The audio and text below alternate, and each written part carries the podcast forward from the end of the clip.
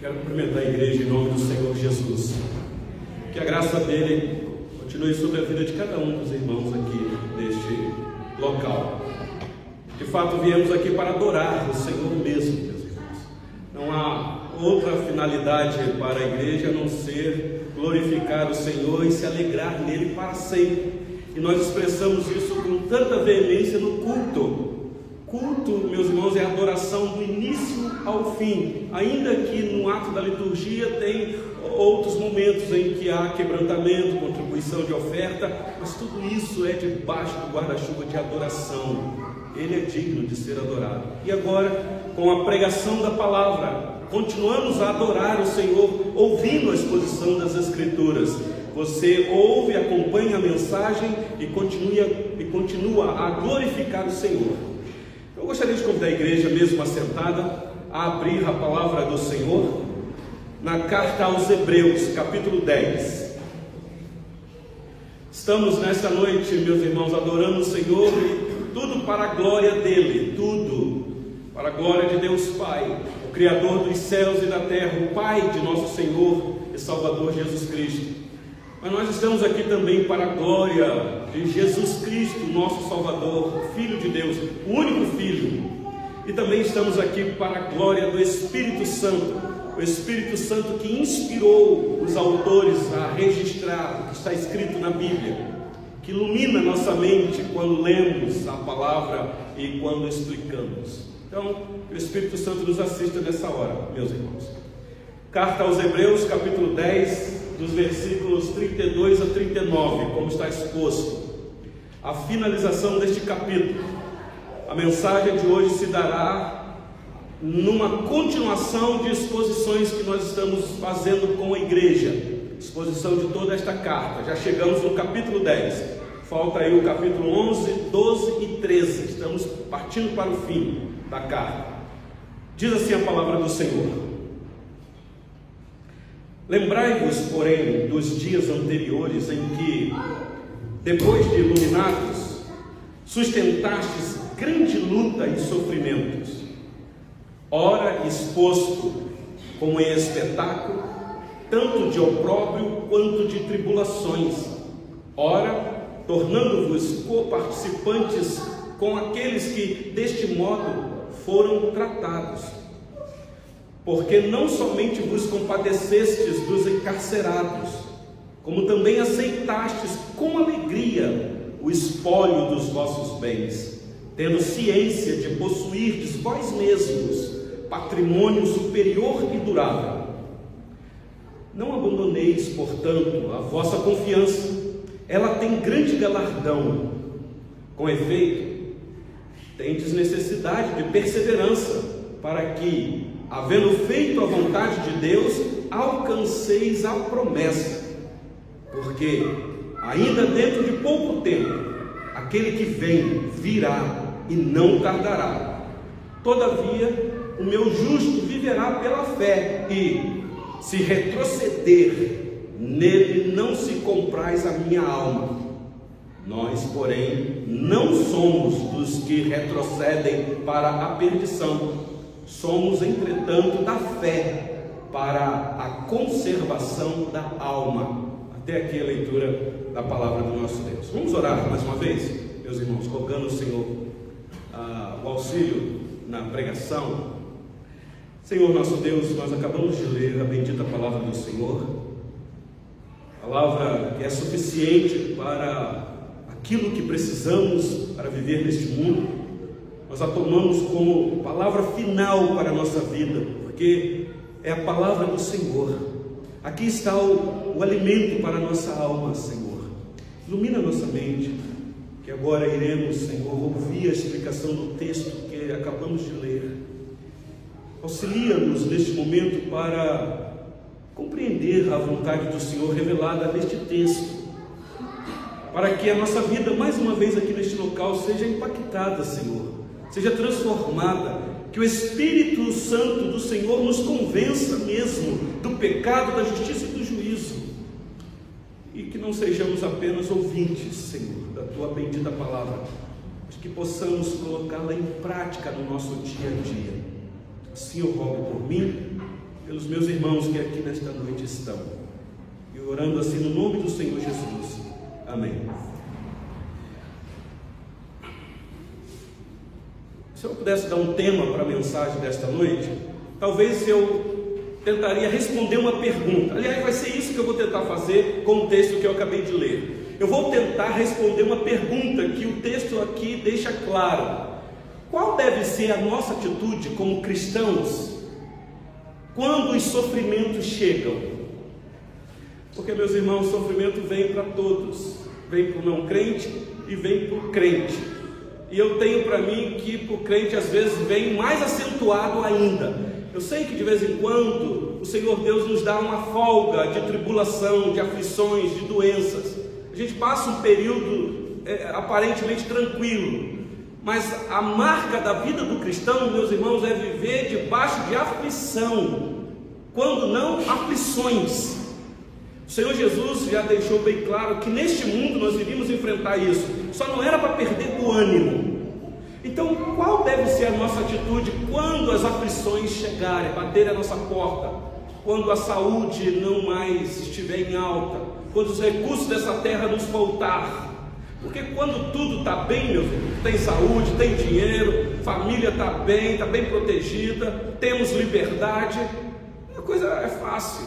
Mas e quando nós começamos a perder é, essas coisas que aparentemente nos trazem seguranças aqui nessa vida? Que é que eu devo fazer? Eu vou tentar responder essa pergunta com o texto que eu acabei de ler aqui com vocês. Esta igreja sabe que nós estamos numa exposição desta carta já há um tempo.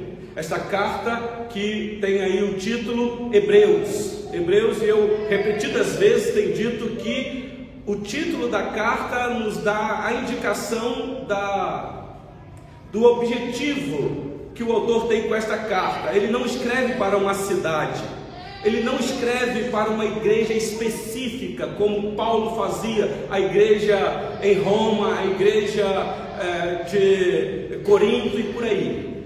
Aqui é uma carta direcionada a um povo mais abrangente e exclusivo, que são judeus.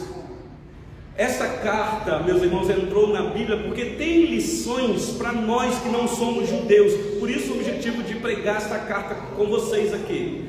Mas o objetivo do autor é alcançar os judeus do primeiro século que haviam se convertido ao cristianismo, que abraçou a mesma fé que nós temos aqui nesta noite, no mesmo Salvador, no mesmo Redentor, só que num contexto totalmente diferente. Um contexto de não liberdade, debaixo de um governo déspota, autoritário, ditatorial, eles não tinham liberdade. Aliás, se você ler um pouquinho a história dos nossos irmãos do primeiro século, eles sofreram demais, meus irmãos.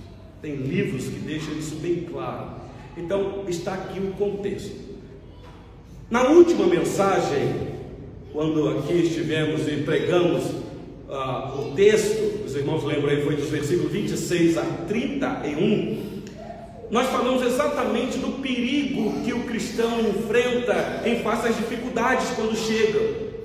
É, é muito fácil, se nós não vigiarmos, quando a, as aflições chegarem, a nossa fé se esfriar, a gente desanimar, a gente não querer mais congregar, a gente não querer nem mais orar, nem ler a Bíblia. Não são poucos vive dessa maneira, diz: Ah, pastor, você não sabe o que eu estou enfrentando?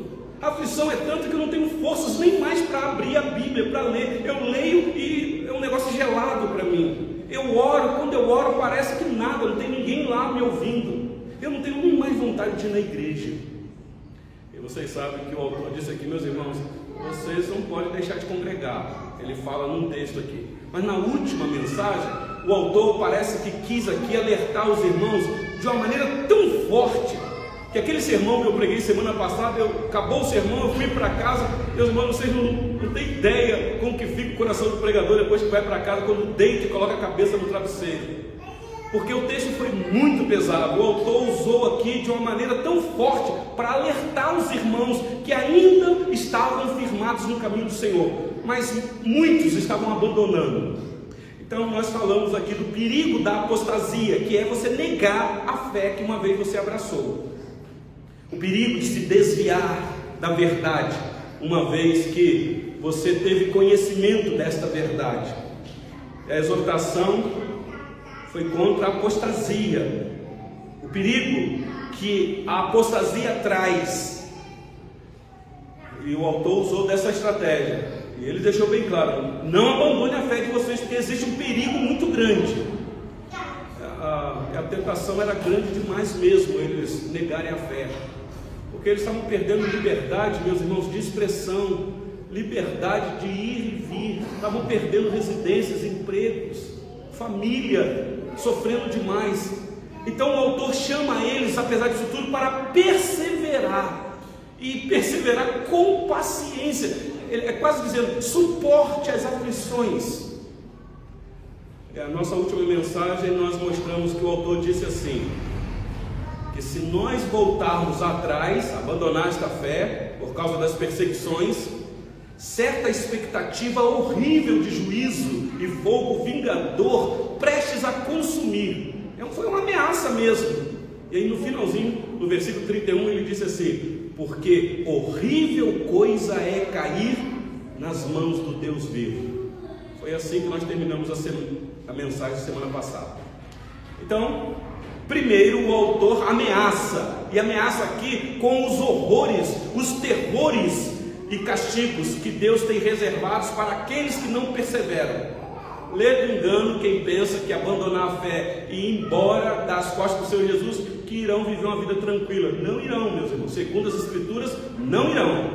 Existe uma penalidade. Ele deixa isso aqui bem claro. Mas só que agora, na mensagem de hoje, o tom muda.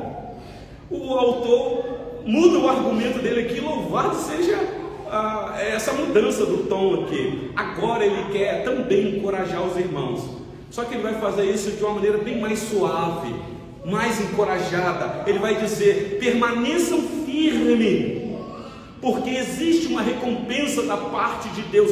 Deus haverá de trazer uma recompensa para aqueles que perseveram até o fim, por aqueles que permanecem no caminho da verdade. Perseverar até o fim porque esse é o caminho de salvação. Então, o nosso texto aqui tem algumas partes que eu vou tentar dividir rapidamente com vocês aqui para não me alongar. E a primeira dela está aí nos versículos 32 a 34, mas o versículo 32 em destaque. O autor, meus irmãos, vai lembrar esses irmãos aqui, e com isso lembra cada um de nós aqui nesta noite, de sofrimentos que eles já haviam passados. Ele vai trazer memória desses irmãos. E, e observe aqui duas coisas que o autor fala em versículo 32. Ele diz assim: Lembrai-vos, porém, dos dias anteriores, em que depois de iluminados, sustentastes grande luta e sofrimentos. Preste atenção no detalhe, meus irmãos. O que o autor está fazendo com esses irmãos é dizendo: vocês lembram que quando a, perseguição começou, e quem conhece a história do Antigo Testamento, especialmente o livro de Atos, que já leu, sabe do que o autor está dizendo aqui. Começou com os apóstolos, depois que o Senhor Jesus morre e ressuscita aquela perseguição severa contra os apóstolos e eles mantendo firme, não negando o Salvador. Antes da ressurreição, negaram e abandonaram, mas depois, não. Depois eles disseram: importa obedecer a Deus do que a homens. Eu, eu sou chamado para honrar a Deus, ainda que isso me custe a vida. E meus irmãos, leia a história dos mártires, a morte dos apóstolos. Nós abraçamos uma fé, meus irmãos, sangrenta, não só do nosso Salvador, mas daqueles que perseveraram até o fim. A história da morte dos apóstolos, triste demais. Sueli e eu recebemos um convite para fazer uma viagem no Egito. Nós iríamos visitar uma região é, muito conceituada, próxima ao Cairo. Porque foi para aquela região que o Senhor Jesus é, foi quando criança, levado pelos pais por causa da perseguição de Herodes. E lá tem ainda a casa, possivelmente onde Maria, José e Maria viveram com a criança. E tem um poço lá que é muito visitado. Mas tem uma igreja lá no Egito que é chamada Igreja de São Marcos, a igreja suspensa, que dizem que foi um local onde o, o evangelista Marcos foi morto. não foi esquartejado, ele foi. Dizem que colocaram, amarraram ele no cavalo e puxaram em diferentes é, posições estraçalhou ele. A história está lá para contar. Um homem que Deus usou para registrar um dos evangelhos. Leia a história da morte do apóstolo Paulo. Leia a história da morte do apóstolo Pedro. Então, meus irmãos, o que nós estamos vendo aqui é o autor dizendo: lembra quando começou a perseguição, que sofrimento foi sobre vocês? Não é uma fé assim, de uma felicidade que vai dar tudo certo e você não vai enfrentar dificuldade. Muito pelo contrário, te prepara, porque a perseguição pode chegar. E aí ele diz no versículo 32 que a perseguição começou exatamente quando eles foram iluminados. Não é isso que está aí no versículo 32? Lembrai-vos, porém, dos dias anteriores em que, depois de iluminados, ou seja, quando vocês receberam a luz do Evangelho, quando a luz do Evangelho brilhou no coração de vocês, clareou a mente de vocês, quando os olhos de vocês foram abertos e vocês compreenderam a verdade e viram que esta verdade não é um dogma, é uma pessoa, e vocês conheceram esta verdade e essa verdade libertou vocês. Quando isso aconteceu, a luta começou. Meus irmãos, me parece que é assim até hoje. Enquanto as pessoas não estão iluminadas, o mundo não as persegue ou não os persegue. Está em paz com o sistema, está em paz com o mundo. A pessoa está em paz com as trevas, está em paz até com o diabo.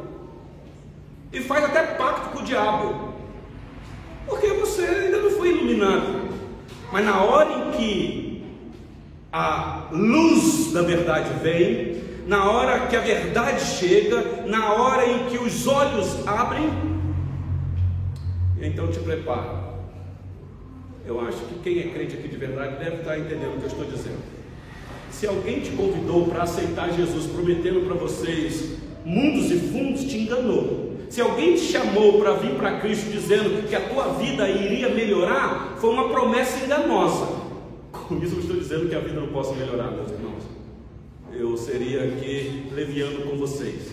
Mas a nossa fé não é uma fé de que tudo vai dar certo. A nossa fé é uma fé que provoca repulsa mesmo ao mundo, porque não há comunhão da luz com as trevas, não há, meus irmãos, não há. Então, na hora em que a pessoa entende isso, a perseguição começa.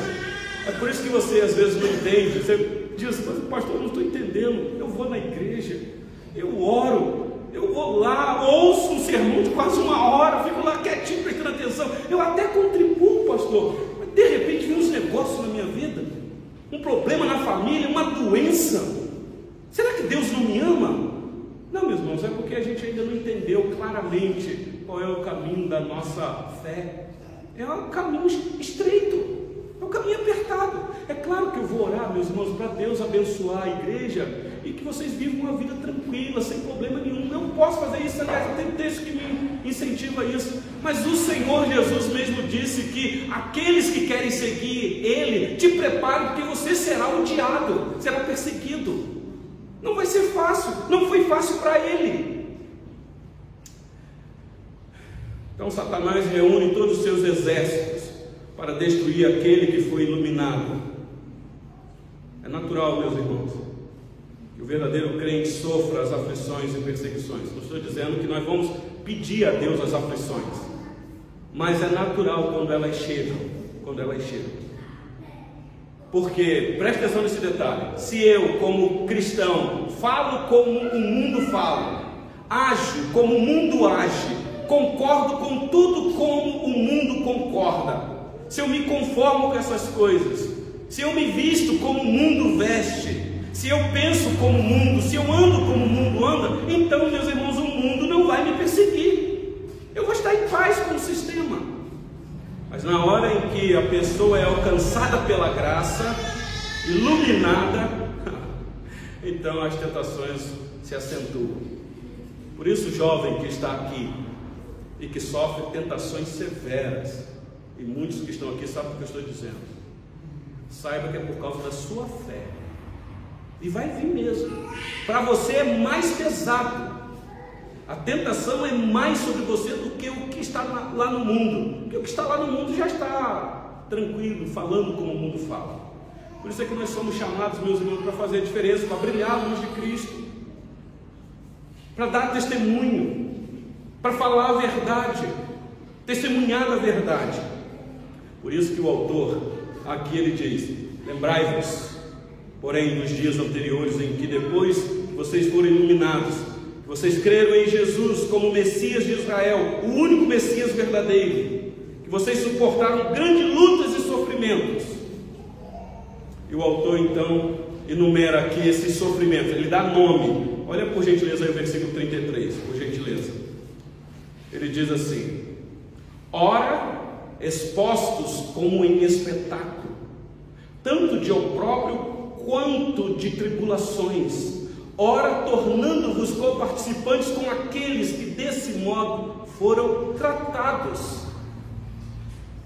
Podemos imaginar aqui, meus irmãos, os conflitos que esses irmãos enfrentaram, conflitos interiores, talvez questionando a própria fé, dizendo: não, pera lá, eu abracei a fé no Senhor Jesus, por que essa luta, esse sofrimento e aflições externas, perseguição dos próprios patrícios? Quem conhece o contexto aqui sabe disso. Judeus que não haviam se convertido ao cristianismo, que começaram a perseguir os judeus convertidos, enquanto não o próprio governo. E aqui talvez, meus irmãos, é uma referência bem provável à humilhação pública expostas em espetáculo quem já assistiu o filme de Nero, no primeiro século, quando começou o martírio dos cristãos, o que virou o Coliseu de Roma, meus irmãos. Leia um pouquinho sobre isso.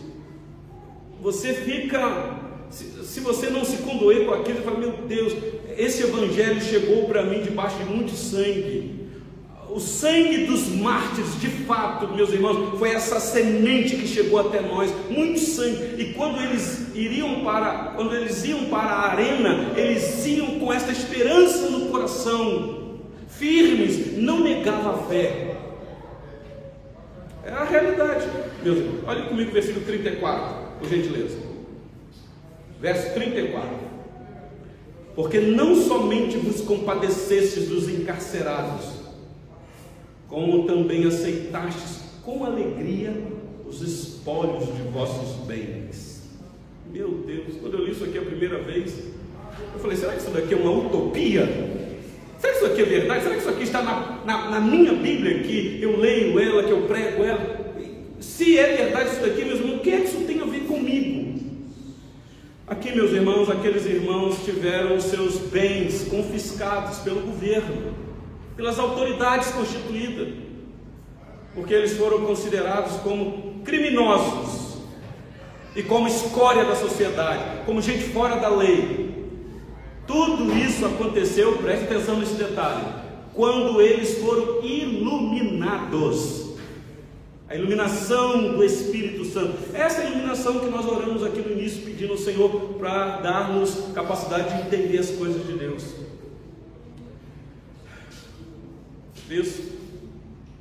Tome cuidado quando você ouvir uma mensagem açucarada, uma mensagem que afaga o teu ego, uma mensagem que quer trazer para você uma prosperidade terrena, apenas. Meus irmãos, eu não sou contra a prosperidade, minhas ovelhas aqui sabem disso. Eu oro por prosperidade para, os meus, para as minhas ovelhas. O meu problema é com a famigerada teologia da prosperidade que só prega isso e nada mais, não tem outra coisa no púlpito a não ser só decretar a bênção sobre o povo, como que só fosse isso para a igreja, que tem bênção, eu não tenho dúvida disso, mas que tem espinho também tem, meus irmãos, e pouco é falado disso, sabe por quê? Porque isso não é uma mensagem gostosa de se ouvir, não é uma mensagem que enche igreja, não é uma mensagem que atrai público, o que atrai mensagem é outra coisa. Então, se você aceitar Jesus como seu Salvador, se você for fiel e se você cumprir todos os mandamentos dele com fidelidade, ele vai ser por você, mas isso não te isenta de sofrimento. Só que tem gente que prega a mesma coisa que eu disse para você, que se você aceitar Jesus como teu Salvador, talvez possa ter gente aqui que ainda não fez isso, e que se você for fiel e que se você cumprir todos os mandamentos, Deus vai te fazer a pessoa mais feliz neste mundo. Tudo vai dar certo na sua vida. A tua doença vai ser curada. Se você é pobre, você vai ficar rico. Se você é, não tem casa, você vai ter uma casa própria. Se você não tem carro, você vai ter um carrão do ano. E você vai morar na beira da praia. Meus irmãos, tudo eu sei que é uma realidade. É só você trabalhar. Se você acha que não tem uma feição muito legal, você tem recurso para melhorar um bocadinho. Mas não venha me dizer que é a fé em Jesus que vai mudar tudo isso. Eu sei que existe lá a dieta de Daniel, né? Que ficou comendo legumes lá e depois o rostinho de Daniel ficou mais aparentado do que os outros lá. Mas não é disso que eu estou falando. Aquilo lá não serve de regra para nós aqui. Zé, meus irmãos, então a gente tem que tomar muito cuidado. Não acredite nessas falsas promessas de falsos pregadores por aí pregando um falso evangelho. Por isso que o mundo os segue. Por isso que o mundo os quer ouvir. Por isso que as portas estão abertas, porque prega o que o mundo gosta de ouvir, fala o que o público gosta de ouvir. Mas segundo, vamos lá. O nosso autor agora vai mencionar aqui que eles haviam suportado ou sustentado tudo isso. Vocês viram aí? Era muito sofrimento, muita dor, e o autor tinha receio que eles fossem embora da igreja, mais ou menos assim. É um pastor, penso, talvez um apóstolo, que está tentando segurar as ovelhas no caminho do Senhor, dizendo: Eu sei que a luta é imensa, a perseguição está aí, nós estamos vendo a dor, mas não abandone a fé, porque não tem outro caminho, não tem outro Salvador. Se você voltar para a velha religião, para o velho sistema, vocês vão ficar debaixo daquilo que é sombra, figura, tipos, não resolve não resolve. E a resposta, meus irmãos, é extraordinária do autor, ainda no versículo 34, olha aí na sua Bíblia. Para mim, isso aqui resume a esperança do Evangelho. Versículo 34, finalzinho aí. Tendo ciência de possuirdes vós mesmo patrimônio superior e durável meus irmãos, aqui consolou meu coração quando examinando o texto para pregar com vocês aqui. Já preguei outras vezes esse texto e toda vez que prego é consolo para o meu coração. Depois dele dizer que os irmãos lá suportaram com alegria o espólio dos seus bens e eles se compadeceram dos encarcerados, o autor agora diz que eles fizeram isso porque eles tinham conhecimento que eles possuíam um outro tipo de patrimônio. Eles estavam perdendo o patrimônio terreno, mas havia um outro patrimônio muito maior, melhor e durável, em contraste com tudo aqui no mundo. E aqui é o ponto do autor, meus irmãos. Preste atenção comigo. Nós que somos tão agarrados com as coisas dessa vida, agarrados com o nosso carro, com a nossa casa, com a nossa família, com a nossa vida, e devemos dar valor mesmo. Mas às vezes a gente faz isso achando que isso é a nossa esperança última. Aí quando perde, entra o desespero. Eu sei que tem membro aqui nessa igreja que já passou por isso, que investiu pesado para comprar uma propriedade e de repente isso desabou. E se a gente não tiver uma esperança superior a tudo isso, a gente, a gente pensa assim: acabou a minha esperança. Eu perdi a minha casa, eu perdi a minha propriedade, eu perdi o meu emprego, eu perdi o meu filho, eu perdi o meu pai. E aí vive numa vida frustrada. Mas o autor aqui ele fala de uma outra coisa. Se você tiver uma esperança que existe um patrimônio maior, infinito, te aguardando, tudo mais nessa vida aqui é secundário. Estou dizendo que a gente vai perder, vai deixar para lá, vai usar de qualquer maneira. Não. Mas você sabe, se você tem algo de valor, extremo valor com você em casa, se você perde algo inferior àquele valor, você vai, puxa vida, perdi, mas eu, eu, eu tenho aquilo. É, perdi um real na rua, um exemplo. Mas a minha conta lá está gorda. O que é um real diante da minha conta gorda? Então você não se importa, porque você perdeu algo inferior. Isso que o autor está dizendo. O que nós temos aqui nesse mundo é algo inferior, porque tudo pode acabar, tudo, mas nós temos algo incomparável nos aguardando. Este é o consolo, meus irmãos, para esses irmãos aqui. Você lembra que o Senhor Jesus disse que onde estiver o nosso tesouro, é ali que o nosso coração vai estar? Se o meu tesouro é tudo o que eu tenho aqui nessa vida, então eu não vou suportar o sofrimento. Eu não vou entender o porquê as aflições vêm. Aí eu vou questionar, eu vou colocar culpa em Deus, eu vou apostatar, eu vou abandonar essa fé. Não vale a pena. Foi um fato muito pesado. Eu vou embora. Mas se você tem esperança de possuir um patrimônio no céu, meus irmãos, que é o ponto aqui, a vida eterna, a nova Jerusalém, a mansão celestial. E foi o Senhor Jesus que disse: Não acumuleis para vós outros tesouros sobre a terra, onde ladrões escavam e roubam, mas ajuntai para vós outros tesouros no céu. Mateus capítulo 6, 19 e 20. Ele não está dizendo que você não possa ter uma casa boa.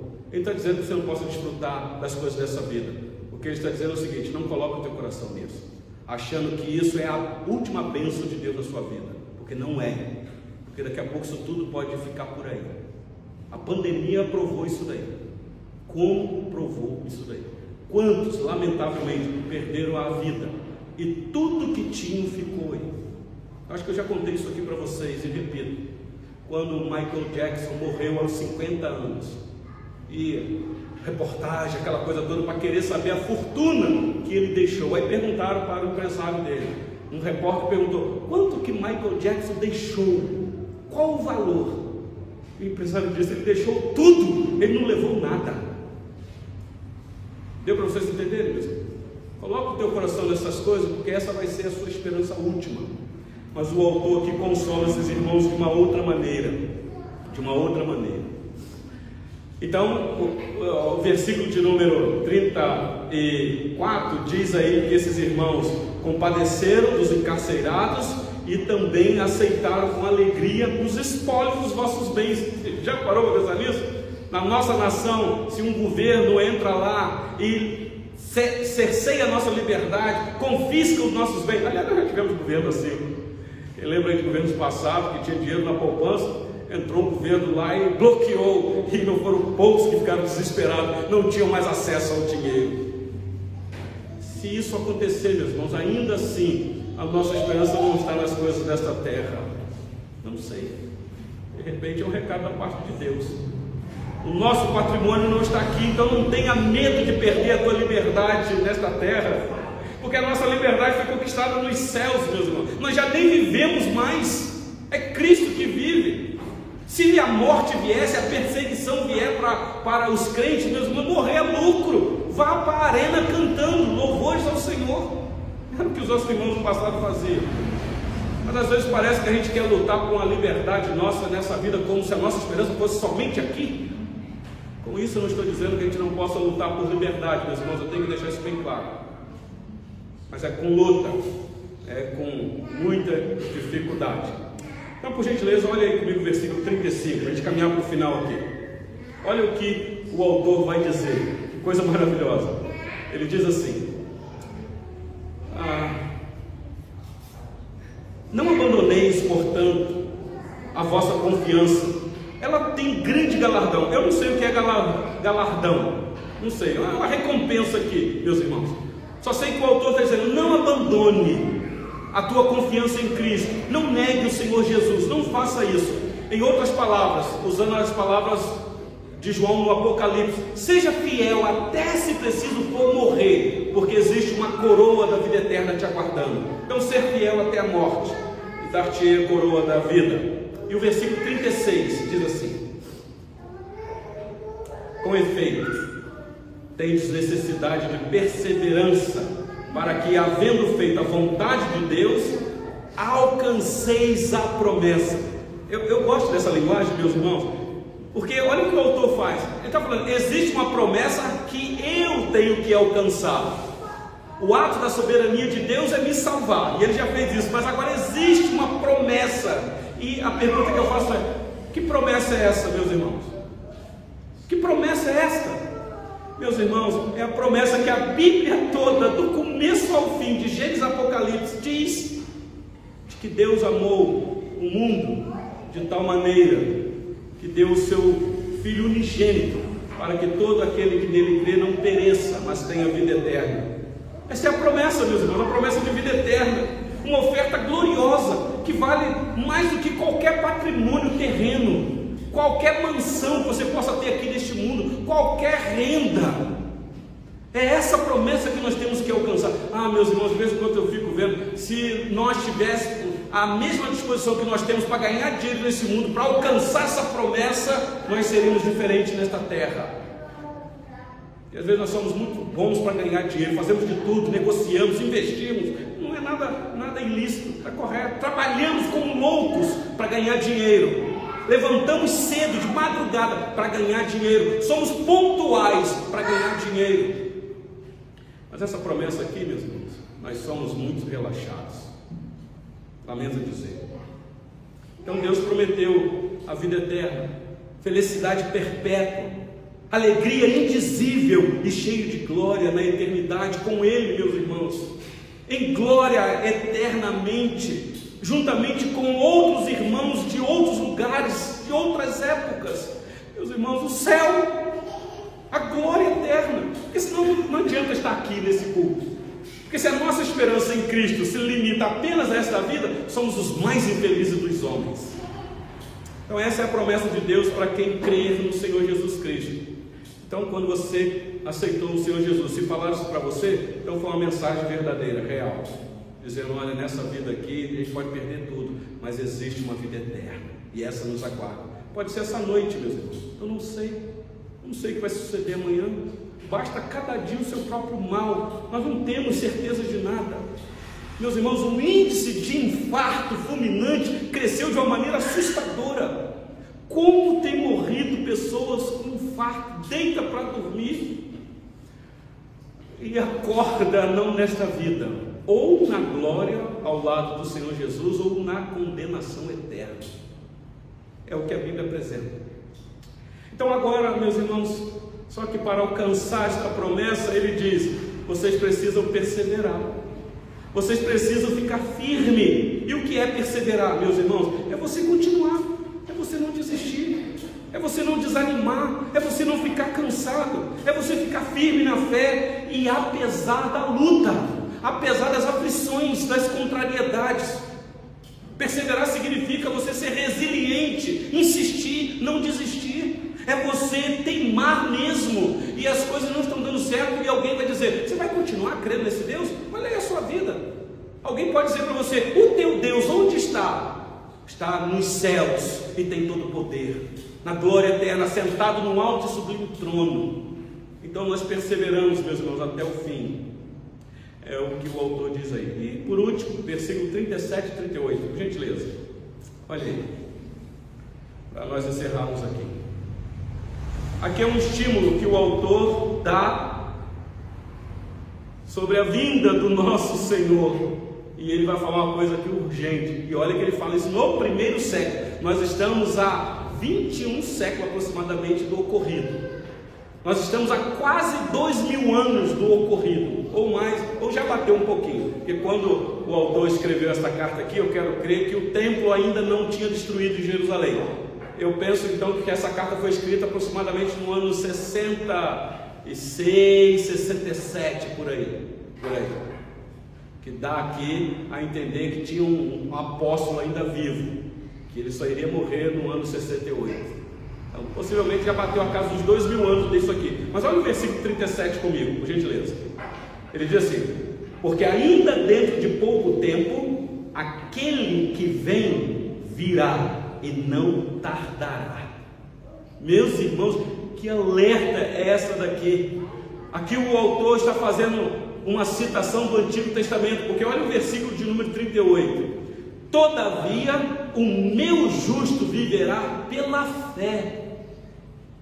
Se retroceder, nele não se compraz a minha alma. Então ele diz: se alguém abandonar e virar as costas, esse experimentará da parte de Deus horrores experimentará fogo, juízo, porque horrível coisa é cair nas mãos do Deus vivo.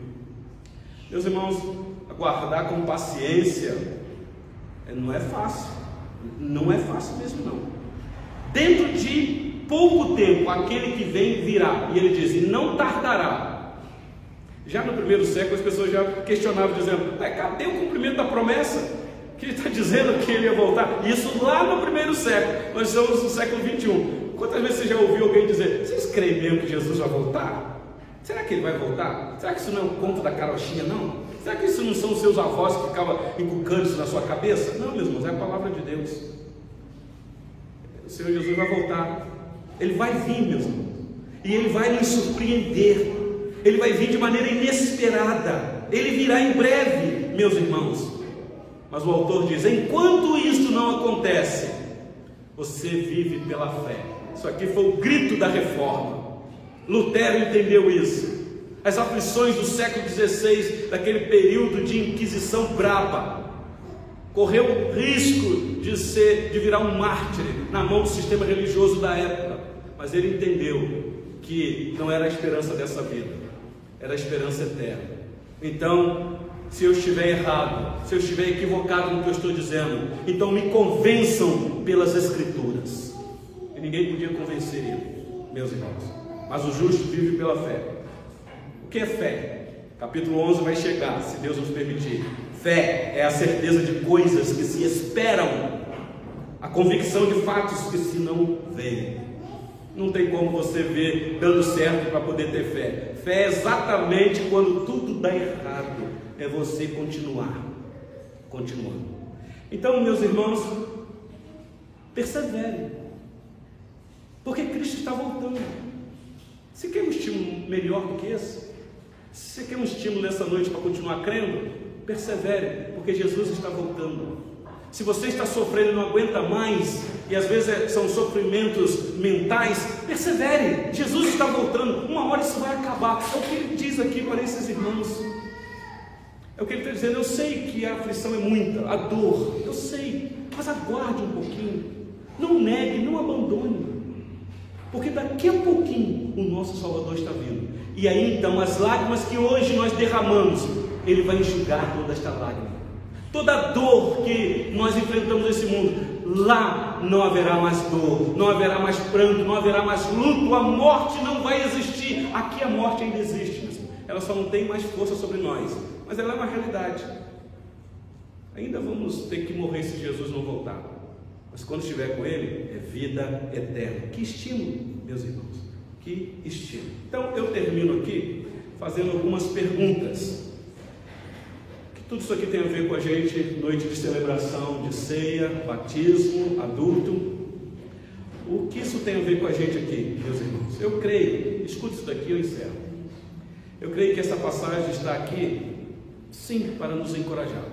Eu comecei perguntando: qual a nossa atitude como cristãos quando os sofrimentos vêm? O que é que eu devo fazer?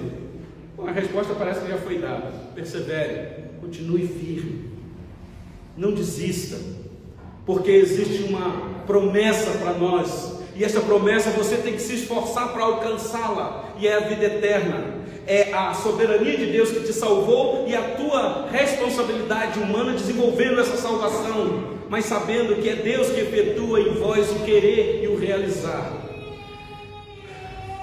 Meus irmãos, eu entendo que essa passagem está aqui para nos encorajar mesmo a suportar. Talvez você possa estar dizendo assim: não, pastor, eu estou bem, pastor, estou empregado, estou com dinheiro, minha família está bem, lá em casa está todo mundo com saúde.